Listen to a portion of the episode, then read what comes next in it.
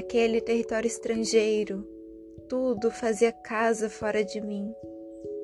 Respire um instante de uma linha, se for preciso, eu pensei. O real está incrustado no coração da nossa existência. O cruel externo que abre espaço no nosso eu. O que ninguém vê, o indizível, o que se desprende de nós em lágrimas, que nos assusta no meio do sonho, a ausência de sono, a ruína, aquilo que não é você, mas é, entende?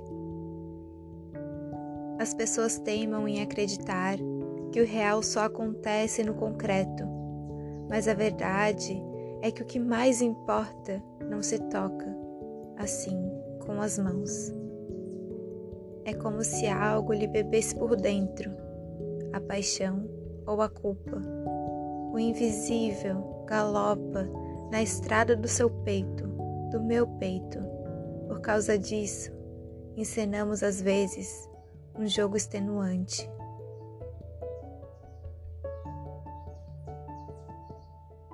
Trecho do livro Respire um instante de uma linha, de Ana Paula Moreira.